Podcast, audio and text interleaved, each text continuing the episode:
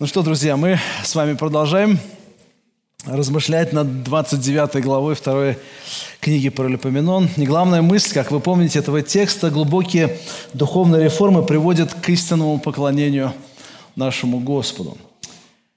И мы с вами успели рассмотреть только две составляющих духовных реформ из девяти. И я напомню, какие это были. Первое, настоящие реформы, они приходят к человеку, когда он всецело подчиняет свою жизнь Богу. Друзья мои, невозможно духовно реформироваться мертвому человеку. То есть духовно мертвому человеку нет шансов на изменение, если только благодать Божия и Евангелие не войдут в его жизнь и не изменят его. Второе, мы с вами говорили, что настоящая реформа приходит человеку, когда фокус жизни сосредоточен, фокус жизни человека сосредоточен на верном служении нашему Господу. Друзья мои, это не просто на самом, ну, на самом деле какие-то слова или фразы. Почему? Потому что человек рожден на эту землю, чтобы познавать Бога и служить Ему. Все остальное второстепенно, третьей степени важности. Но если человек для себя не понял и не постиг, что в его жизни первое, основное – это познание Бога, второе – это действительно участвовать в созидании ну, церкви в данном нашем контексте, если мы говорим Нового Завета – то есть в верном служении Господу. Третья составляющая, о которой сейчас мы будем с вами говорить в духовных реформах, послушайте, настоящие реформы приходят к человеку, когда у него есть ясное понимание о чем? О том, что есть отступление от Бога, и также через глубокое покаяние за грехи. Уловили мысль?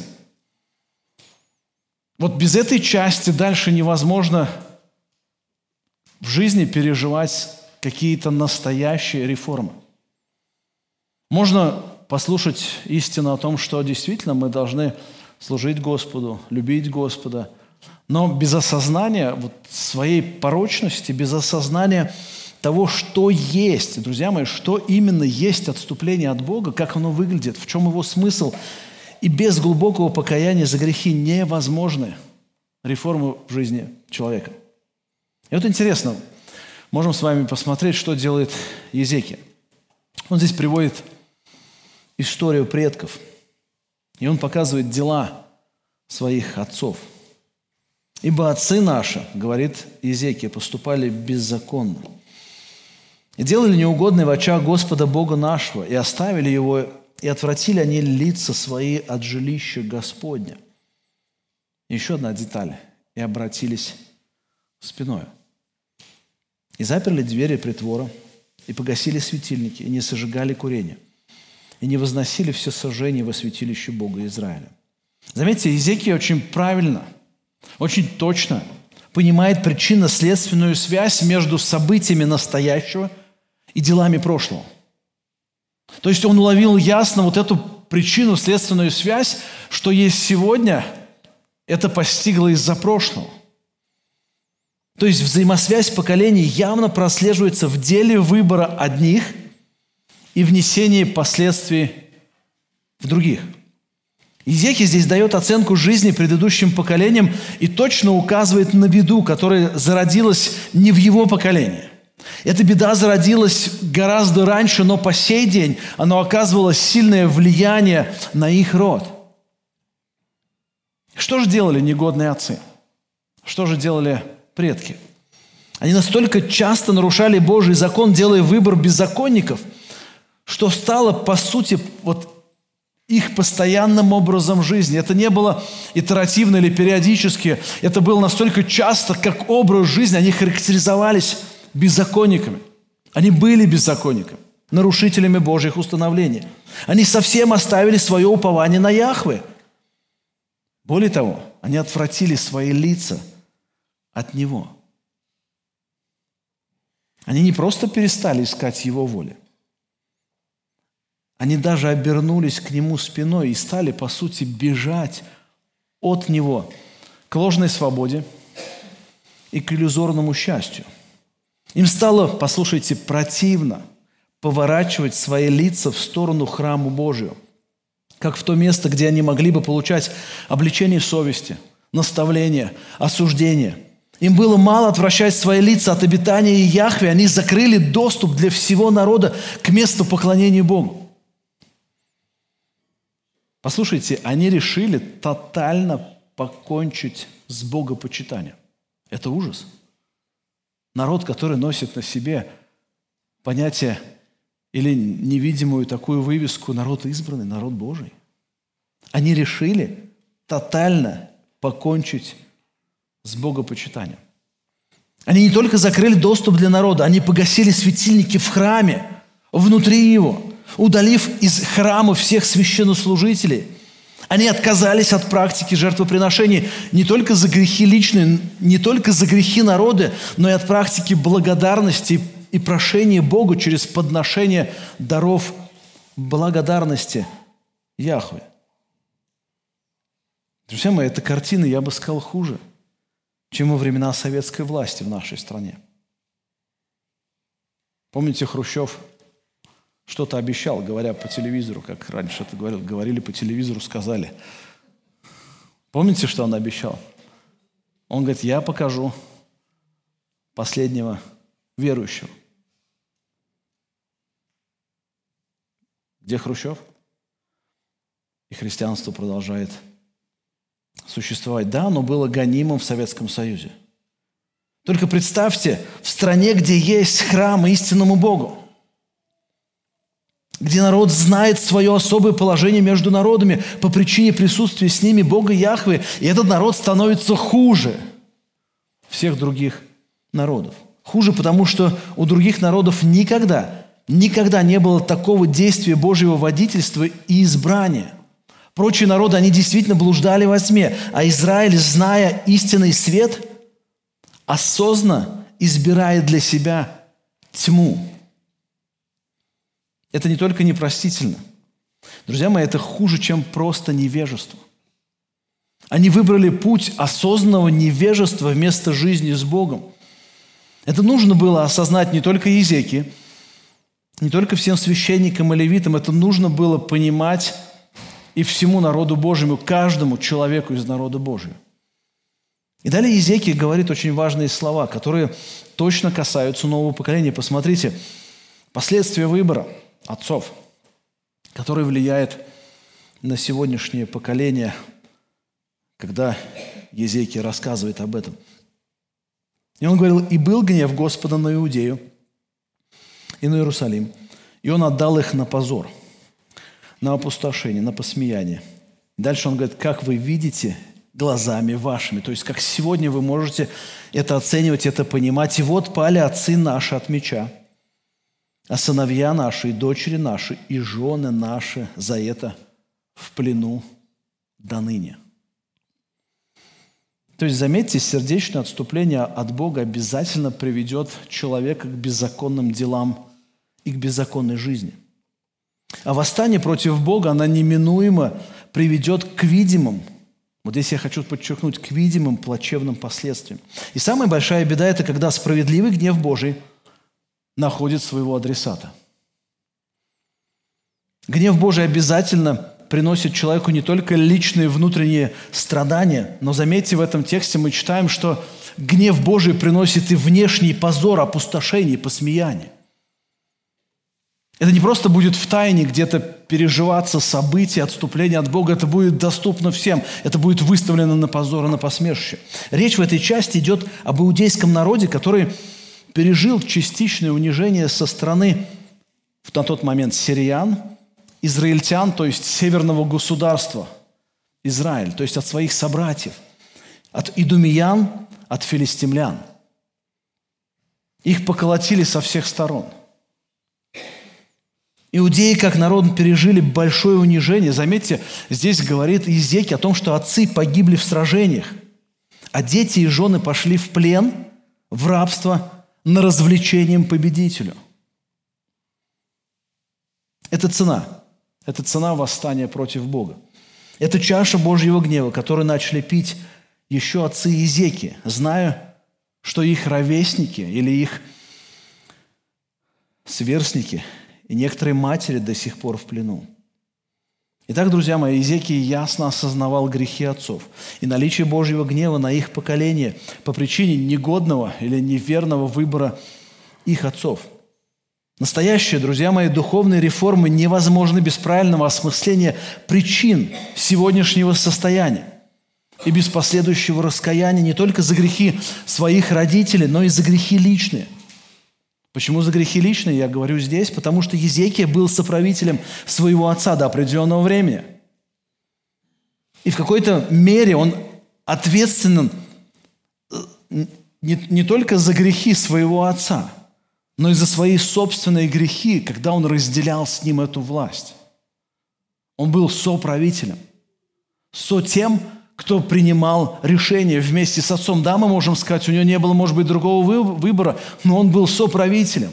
Он также несет на себе грех, за который здесь он готов раскаиваться и просить у Бога прощения. Четвертое, о чем нам нужно с вами поговорить или подумать, или увидеть в этом тексте.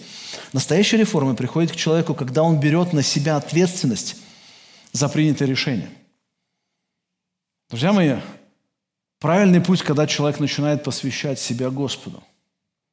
Всем сердцем, всей душой. Правильный путь, когда человек выбирает выстроить свою жизнь в служении Господу. Правильный путь, когда человек начинает осмысливать, что есть согрешение пред Господом, и осмысливать, в каком состоянии он находится перед Ним, и нужно ему в этот момент раскаиваться или что-то оставить в своей жизни, чтобы действительно был прорыв, было изменение. Здесь мы с вами видим еще одну часть, крайне важную. Это взять ответственность за принятие верных решений. Если нет этого – то дальше все не имеет смысла. И мы видим с вами, это идет поэтапно, развивается духовная реформа, она именно связана с решениями, которые должен делать человек, и эти решения должны быть верными. Посмотрите решение Езеки.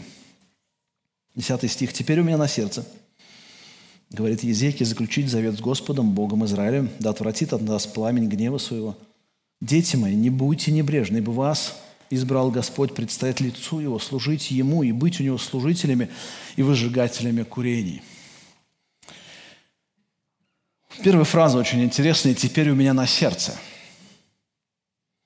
Вот эта фраза, она может помещаться как в положительный контекст, так и в отрицательный, и иметь как положительное влияние, так и негативные. Вот если вы возьмете вот эту фразу и попробуете поместить в другой контекст, ну, например, у меня есть на сердце огромное желание отменить в церкви проповеди и строить научение в виде диалога с общиной за чашечкой чая. Но ведь хорошее предложение, правда ведь? И для, для этой мысли, вот, чтобы ее правильно реализовать, я могу сослаться на авторитет, веские причины взять у, соци... у социологии, у психологии и у других, которых ГИЯ – которые говорят, что современный человек не может держать внимание на одной картинке больше, чем не то что пару минут, сколько-то уже секунд должен меняться кадр. Ему крайне тяжело удерживать внимание 40, 50, час, чтобы просто смотреть на проповедника и слушать, что он доносит. И еще один аргумент. Человека больше располагает уютная атмосфера с чаем и с непринужденной беседой. Или у меня на сердце есть желание сделать больше в церкви современной громкой музыки и добавить молодежного сленга и острых перцовых словечек. Но для чего? Ну, чтобы привлечь побольше в общину молодежи. Об этом ли говорит здесь автор? Нет. Эта фраза, она помещена в тот контекст, правильный контекст, о котором мы видим с самого начала, где его сердце расположено к Господу, где оно думает о Господе, где желает Ему служить, быть посвященным. И вот слово с оригинала можно перевести вот эту фразу так. «Сейчас вместе с моим сердцем». Или «от всего своего сердца». И вот в еврейском э, языке Слово «сердце» означает не столько средоточие эмоций и чувств, а сколько разумное и страстное желание сделать то, что разумом оценено как достойное выбора и закреплено это сильным желанием к действию. Мы ловили мысль? То есть, когда человек говорит от всего сердца я желаю, это не значит, что у него просто на энтузиазме, он каком-то горит, просто что-то жжет у него внутри. Нет. Когда он говорит от всего сердца я хочу это сделать, это значит, что он осмыслил важность и ценность этого действия, взвесил его как самое правильное и говорит, к этому у меня есть подкрепленность в моей душе, страсть, я хочу это делать.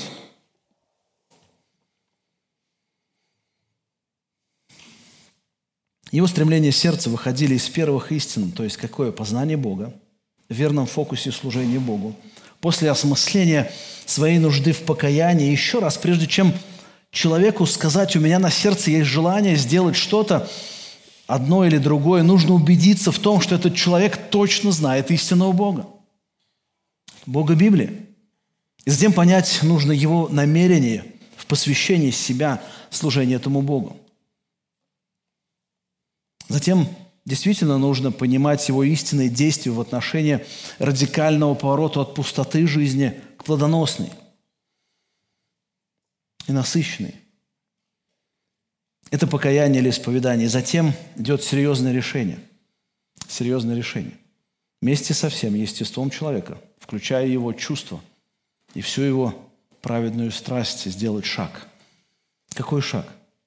И он здесь пишет, заключить завет с Господом Бога Израилем – да отвратит от нас пламень гнева своего. Заметьте, к чему хочет прибегнуть здесь Езеки. Он хочет заключить завет с Богом Израиля. Ну что это значит?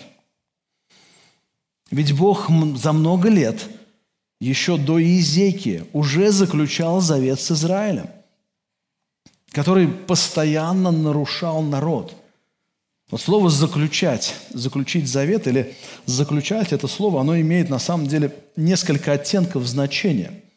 И первое слово, которое встречается в толковании или в объяснении с оригинала, это «отрезать», «обрезать», «срезать», «срубать». И помните, кстати, когда Бог заключил завет с Израилем – Одно из условий было, чтобы весь мужской пол был что? Обрезан. Заключить. Или есть другое значение – вырезать, истреблять, уничтожать и дальнее его значение – заключать завет. То есть завет, по сути, это договор двух и более сторон. Итак, заключить завет означало не только составить правильно договор и утвердить его всеми сторонами договора, но также туда нужно было поставить либо подписи, либо печати тех, кто договаривается. И в случае его нарушения должно последовать уничтожение или жесткое наказание неверной страны. Также при заключении завета нужно срезать или истребить все помехи на этом пути. Какие-то компромиссы, какие-то мелкие недосогласия.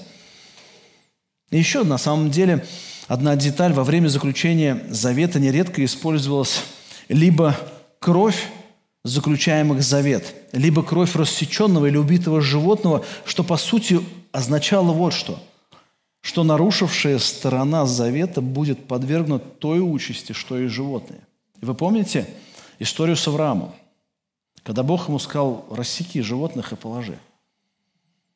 И помните, кто прошел сквозь них? Один Господь. Авраам не проходил через рассеченных животных. Почему?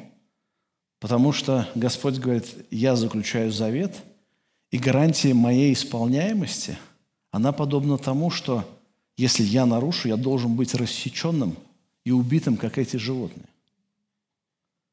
Это обязательная сторона завета, которая как бы наглядно демонстрировалась. Вот это будет с тем человеком или с теми людьми, которые будут нарушать закон. Или завет, завет. Именно к заключению или обновлению, лучше сказать, завета пришел в своем сердце и в своем решении Езеки, устранив все нечестие из своей среды и при этом подтвердить свою часть обещания, чтобы затем вкусить вторую часть в завете. Посмотрите, какая вторая часть здесь в завете, которую провозглашает Езеки. «Да отвратит от нас пламень гнева своего Господь. Интересная фраза на еврейском «пламень гнева». Если дословно вы возьмете с еврейского, перенесете вот эту фразу, то у вас получится разгневанный нос. Образ рисуется, да, разгневанного носа. Когда человек сильно разгневан, что у него начинает? Ноздри. Ноздри начинают, туда кровь приливает, они начинают наливаться и так расширяться, да, и человек начинает дышать неровно. Как будто эта картина, как будто бы он выдыхает из себя вот этот жар гнева сердечного. Друзья мои, Божий гнев был на народе по причине очередного нарушения завета, и это ясно понимал Езекия. Бог не просто изливал свой гнев и поражал народ в агонии. Он поражал народ в агонии и пламени огня, страданий души и даже где-то тела. Посмотрите на дальнейшие слова Иезеки, где он обращается к другим людям и призывает их также взять на себя ответственность за свои поступки и дела. И он говорит, дети мои, 11 стих, не будьте небрежны, ибо вас избрал Господь предстоять лицу, мою, лицу Его, служить Ему и быть у Него служителями и выжигателями курения. Вот слово «дети мои» – это здесь Езекия обращается к мужчинам. Дословно, если вы посмотрите в оригинал, то вы увидите «сыны мои». То есть царь как отец считался независимо от возраста, отец этого народа. И здесь на правах первого лица он обращается и говорит «дети» или «сыны мои», лучше так. Здесь действительно он обращается, мы видим, с вами к мужчинам, то есть, которые должны будут стоять в служении пред Господу. Они должны быть и служителями, и выжигателями курений. То есть здесь он говорит о двух видах служения левитское и священническое. Потому что мужчины, как главы семейств первой, должны были стать ответственны за радикальные реформы. Это точно. И здесь он говорит им, не будьте небрежны. Вот это слово «небрежное» или «не быть небрежными» означает не обманывать, не давать ложную надежду. Еще раз. Небрежность – это обман или даяние, или вот то, что дается, ложная надежда. Улавливаете идею? То есть, когда человек взял на себя ответственность, он говорит, я сделаю. И когда он делает это небрежно, по сути, что он делает – он обманывает. Он дал ложную надежду человеку, который его попросил это сделать, соответственно тому, как он должен был сделать. И он серьезно здесь предупреждает и говорит, друзья мои, в служении Богу или в радикальных переменах нет места небрежности. Почему? Потому что это обман. Почему? Потому что это ложная надежда. Другими словами, царь говорит к мужам из священнического и левитского рода, чтобы они отнеслись к его словам со всей серьезностью, со всей ответственностью. Они просто ну, покивали одобрительно головами своими, но не стали бы посвящать себя этому решению. Ну да, ты правильно, царь, говорит, да, мы согласны, действительно трудности есть, но не будем начинать с себя. И в этом побуждении, заметьте, в основании – не стоит авторитет царя. Он их побуждает, но не своим авторитетом царской власти. Он не говорит, подобно тому, как однажды сказал царь Навуходоносор, помните, кто не поклонится этому истукану, и дальше помните что? Тот брошен будет в огненную печь. Или в печь огненную. А Езекия, заметьте, напоминает здесь крайне важную истину – в тот момент, когда обращается к мужчинам и говорит, «Ибо вас избрал Господь». Главнокомандующий, верховный лидер государства. Он не привязывает здесь авторитет в призыве к себе. Он говорит, вас избрал Господь предстоять лицу Его и служить Его, и быть у Него служителями и выжигателями курения – Заметьте, царь вот здесь, в этот момент напоминает об их ответственности перед царем царей. То есть он уводит фокус себя и говорит, вам придется однажды точно отвечать перед царем царей. И здесь Езеки использует заветное имя Бога Яхве. Когда говорит об ответственности мужчин в деле посвящения себя Богу, не они выбрали себе родиться в этих семьях, которые Бог определил для служения себе. Ни, ни священники, ни левиты, они не решали рождаться в этих семьях. Это Божье определение, что эти мужчины должны были родиться именно там. Неся на себе, можно сказать, бремя священнического и левитского служения. Именно Бог выбрал их для этой роли. Поэтому Езекия, будучи царем, подвязывает их в ответственности не к своей власти – а к верховной власти Господа, с которым они однажды вступили в завет и сейчас должны это себе напоминать. Кстати, когда мы говорим о воспитании детей,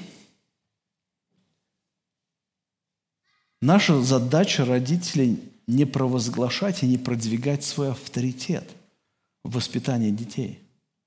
Наша задача снова и снова продвигать Божий авторитет – чтобы дети видели, что мы тоже находимся под властью. Даже тогда, когда мы им говорим, ты должен быть послушен, или ты должна сделать так, как мы тебе говорим. Почему? Потому что Господь меня поставил воспитывать и формировать тебя. Более того, когда родители наказывают своих детей, они должны говорить не потому, что я тебе так говорю, бестолочь такая, а потому что Господь тебе повелевает. И если ты не слушаешься меня, я нахожусь под властью – и Он спросит с меня однажды. Поэтому я хочу быть в повиновении, послушании Ему, поэтому я наказываю тебя. Заметьте, здесь Езекия призывает мужчин перестать отворачиваться от Бога, начать жить в постоянном присутствии Бога, быть всегда готовыми предстать на служение пред Его лицом. И не только ходить праведно перед Его лицом, но и посвятить себя жертвенному служению Господу. Не деланию раз от разу, а постоянному служению. По сути, снова он призывает мужчин поступить к Богу Яхве на службу, в которой, по сути, нет времени на жизнь для себя вне служения Ему.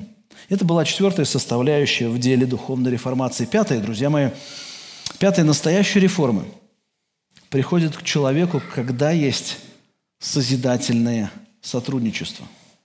Еще раз. Настоящая реформа приходит к человеку, когда есть созидательное сотрудничество, или когда человек действительно по-настоящему умеет окружать себя теми людьми, которые будут созидать его душу. Спасибо тебе большое.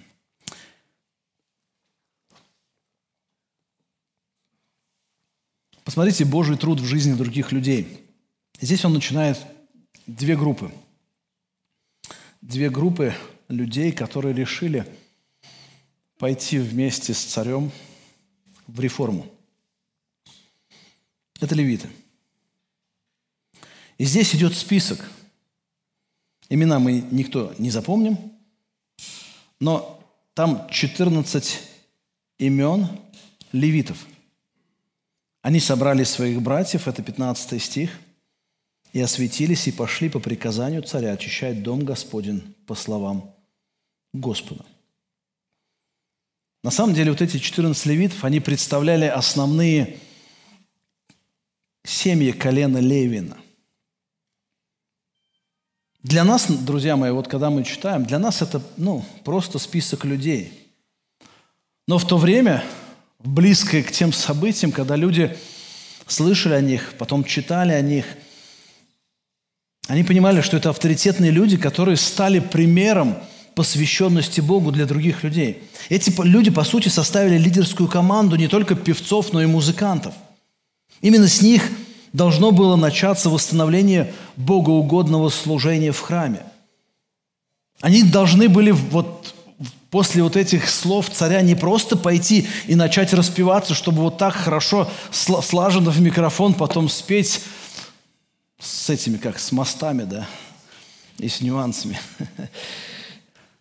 Они не просто пошли тренировать свои голоса. По идее, можно сказать, ты левит, иди распевайся, иди налаживай свой голос, свой возможность хорошо, громко петь без микрофонов.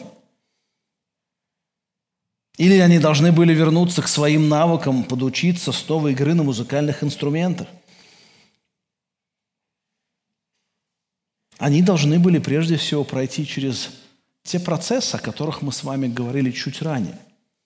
Они должны были подчинить свою жизнь Господу – они должны были сосредоточить свой фокус на верном служении Богу. Они должны были осознать свое прошлое отступление от Бога и признать нужду в покаянии. Более того, они должны были взять на себя ответственность за принятие верных решений в отношении Господа и служения Ему. И дальше мы видим ответственность и дела священников. Посмотрите, и вошли священники внутрь дома Господа, Господня для очищения, и вынесли все нечистое, что нашли в храме Господнем, на двор дома Господня – а левиты взяли то, чтобы взяли это, чтобы вынести вон к потоку Кедрону, и начали освещать в первый день первого месяца, и в восьмой день того же месяца вошли в притвор Господень и освещали дом Господень еще восемь дней, и в шестнадцатый день первого месяца они закончили. Мы видим с вами, что в служении Богу была командная работа. Священники очищали храм изнутри, вынося оттуда все, что не должно быть там по уставу Господню, а левиты это брали весь вот этот, можно сказать, хлам или всю нечистоту и уносили эти все негодные вещи к реке, чтобы уничтожить все следы преступления народа в прошлом. Восемь дней священники очищали притвор храма или двор храма – Затем еще восемь дней очищали сам храм. Они делали это тщательно, они спустя рукава или, как говорится, небрежно, поверхностно. Они слушались повеления царя и понимали Слово Божье, которое определяло, что именно должно быть в храме, повинуясь верховенству Бога в этом вопросе. И дальше что мы видим с вами?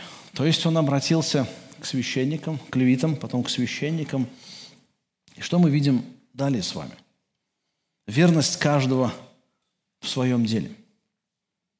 18 стих. «И пришли в дом к царю Езеки и сказали, мы очистили дом Господень, и жертвенник для всесожжения, все сосуды его, и стол для, для хлебов предложений, все сосуды его, и все сосуды, которые забрал царь Ахаз во время царствования своего, в беззаконии своем мы приготовили» и осветили. И вот они пред жертвенником Господним.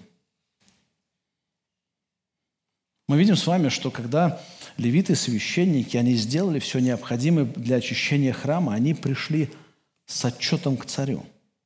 И мы видим с вами здесь, они подробно, очень подробно рассказали о том, что они сделали. Они полностью очистили храм, они приготовили жертвенник, они приготовили всю утварь для того, чтобы действительно там началось жертвоприношение Господу.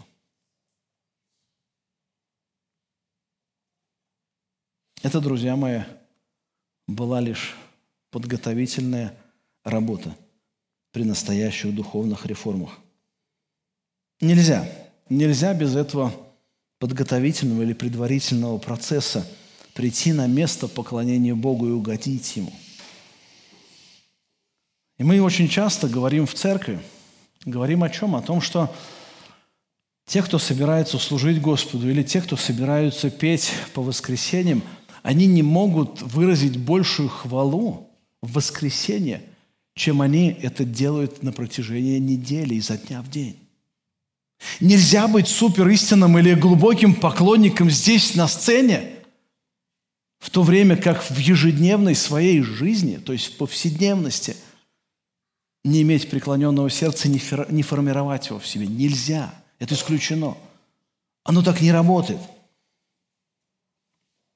И вот заметьте, мы с вами разобрали пять, пять составляющих глубоких духовных реформ. И если Бог позволит, мы завтра еще посмотрим на четыре. И там будет воскресное богослужение, и там будет описано само богослужение. То есть пять нужно сделать до того, как люди собираются вместе и начинают поклоняться Ему. Послушайте, настоящие реформы приходят к человеку, когда он действительно всецело подчиняет свою жизнь Богу. Это первое, без чего нам нельзя. Второе, Настоящие реформы приходят к человеку, когда фокус жизни сосредоточен на верном служении Господу. Третье. Настоящие реформы приходят к человеку, когда есть ясное понимание, что есть отступление от Бога. Через глубокое покаяние за грехи. То есть, что означает отступление от Бога? И через глубокое покаяние за грехи. Четвертое. Настоящая реформа приходит к человеку, когда он берет на себя ответственность за принятие верных решений. И настоящие реформы приходят к человеку, когда есть созидательное сотрудничество. Важно помнить, что это не дело одиночек. Действительно, мы как церковь, каждый ответственен на своем месте. Нет неответственных в церкви. Если кто-то не ответственен, он значит безответственен. Если он безответственен, то он делает свое дело небрежно или не делает вообще – Поэтому, друзья мои, размышляя о своем сердце, о своей жизни, о нашей церкви, мы ясно должны понимать, что нам нужны духовные реформы. Они начинаются с себя, они дальше должны проистекать в созидании церкви. Завтра, если Бог позволит, мы с вами посмотрим еще на четыре составляющих глубоких духовных реформ. Давайте помолимся, чтобы Бог благословил нас в этом.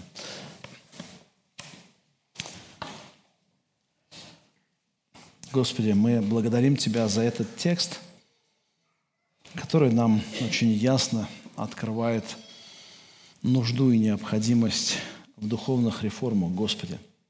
Это касается не только в целом нашего общества, светского общества. Господи, мы действительно понимаем, что наша страна нуждается в духовных реформах.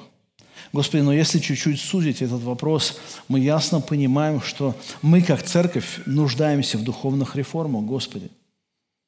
И мы действительно, если еще сузить, мы, как личности, ходящие в Твоем присутствии перед Тобой, изо дня в день, Господи, мы тоже можем видеть и осознавать, что мы нуждаемся сами в реформах. Господи, пусть это переосмысление, которое мы можем и должны сделать на основании этого текста, оно поможет нам в жизни действительно стать теми людьми, которые живут Богу угодно, и стать теми людьми, о которых бы ты также сказал, как о Изеке, то есть человек, живущий в послушании Богу, человек, поступающий Богу угодно, человек, который, до которого так не поступали, и после которого так не поступают – так благочестиво, так посвященно. Господи, учи нас этому, чтобы действительно это было в жизни каждого возрожденного, каждого члена этой поместной церкви. Молимся Тебе об этом, наш Господь. Аминь.